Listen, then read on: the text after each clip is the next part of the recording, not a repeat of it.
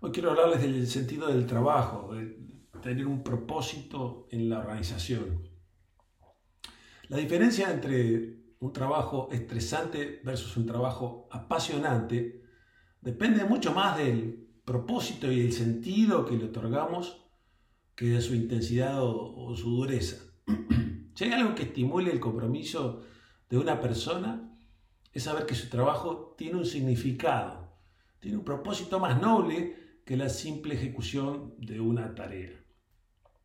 Si sabemos que existe un sentido en el trabajo que hacemos, porque lo que hacemos impacta positivamente en forma particular en la vida de otras personas, y esto sea en el ámbito que sea, puede ser la educación, la salud, las finanzas o, el, que, el que usted elija.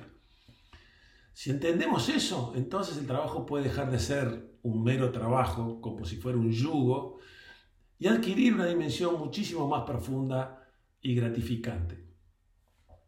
Lamentablemente en muchas organizaciones las personas no tienen un sentido de lo que hacen. Si le preguntamos a alguien, ¿qué es lo que hace usted? Quizá la respuesta sea, bueno, yo, yo facturo. La respuesta está relacionada meramente a la ejecución de su tarea específica justamente la pérdida de conexión con el fin último de la organización transforma a las personas en meros ejecutores de una tarea. Eso se transforma en una especie de transacción en la cual las personas sienten que entrega su tiempo a cambio de una remuneración. En ese tipo de ambiente la persona irá a la organización, no sé, hará su tarea, cumplirá con lo suyo y se irá para su casa.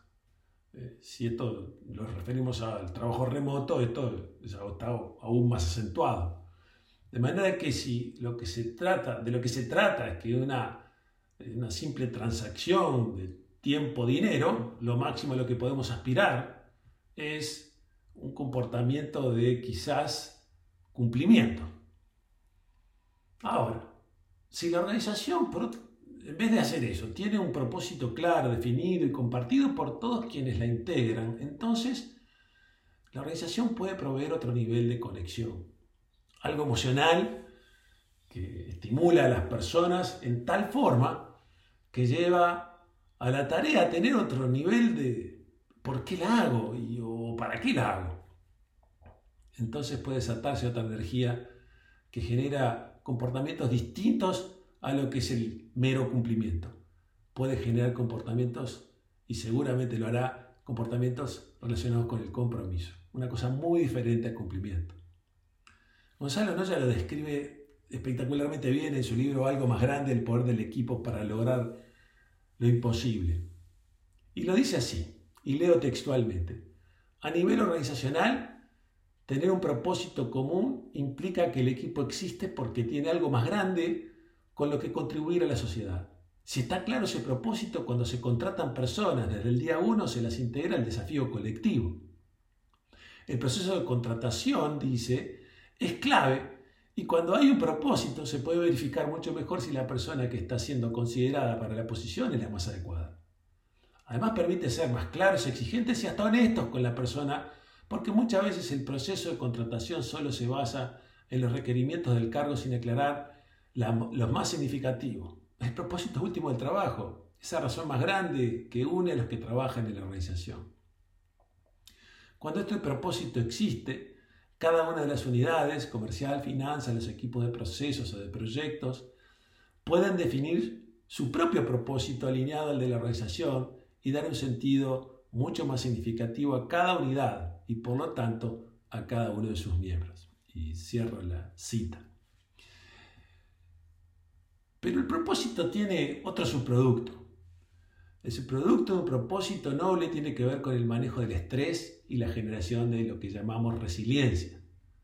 Cuanto más una persona está conectada al propósito, mejor podrá manejar los niveles de estrés. No porque el trabajo sea más fácil o los desafíos no sean enormes, sino porque la respuesta al estrés no es la misma el que está por dinero, que solo está allí por eso y no tiene más nada a lo que sujetarse, que es muy distinto ese a la persona que está por un sentido de algo más grande, de algo más significativo.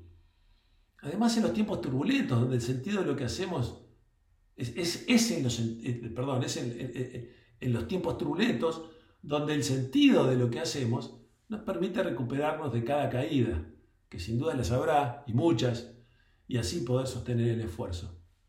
Cuando existe ese propósito que une a todos, la resiliencia ocurre también por ese sentimiento hacia, no solo hacia uno mismo, sino hacia los colegas, como una responsabilidad adicional que emerge de esa sensación de comunidad en la que, de la que yo soy parte, de la que nosotros somos parte, junto a nuestros compañeros de trabajo y de ese algo más grande que todos queremos.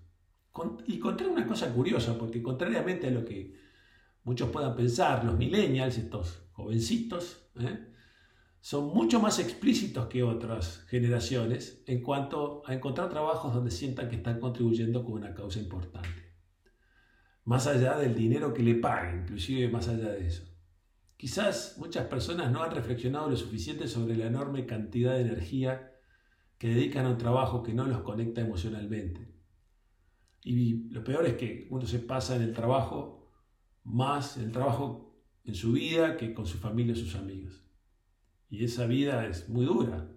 Por eso hay tantas frustraciones y conflictos en las organizaciones. Quizás por eso sea hora de revisar profundamente estos conceptos y prestarles la atención que merecen. Identificar ese propósito tiene muchísimas implicancias, buenísimas. Entre otras, es una fuente vital que permite seleccionar mucho mejor a las personas, como decía, para que integren la organización. Además de las capacidades técnicas necesarias, esa definición provee el soporte emocional mucho mayor para que las personas sepan claramente su razón más profunda de la tarea que realizan.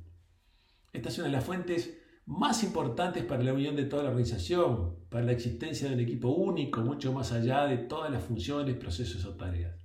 Esa identificación del sentido, esa misión noble que tiene que venir desde la cima, es una definición que atraerá a aquellos que la sientan de la misma manera. Esa es la atracción del talento que necesitamos, apasionado, conectado emocionalmente. Y es desde allí, desde la responsabilidad del liderazgo, que debe asegurarse que ese propósito no solo es enunciado, sino que es vivido por todos. Que es algo que los une en el esfuerzo diario, que no es una simple declaración marketinera, que se pone a veces en camisetas o en vasos de las empresas, es algo que se usa sistemáticamente para recordarnos por qué hacemos lo que hacemos. Particularmente cuando hay decisiones difíciles que tomar, el propósito provee muchísima luz para elegir la alternativa más adecuada. Y el propósito de la organización juega un papel, por último, por último y por principio, un papel central en la cultura, porque tiene la capacidad de ser el punto de unión de absolutamente todas las personas. Ese sentimiento profundo de saber que uno es parte de algo mucho más grande, da la energía emocional que permite a sus miembros encontrarse unidos por algo que realmente vale la pena. Por esa sensación de sentido, del por qué o del para qué hacen lo que hacen y por qué están unidos en esto, por qué vamos a trabajar, por qué nos conectamos a la computadora para hacerlo en forma remota. Si lo que realmente buscamos en todos los colaboradores es compromiso, el propósito, que da significado a lo que cada uno de nosotros hace es determinante, porque transforma una mera tarea en algo que vale la pena hacer todos los días.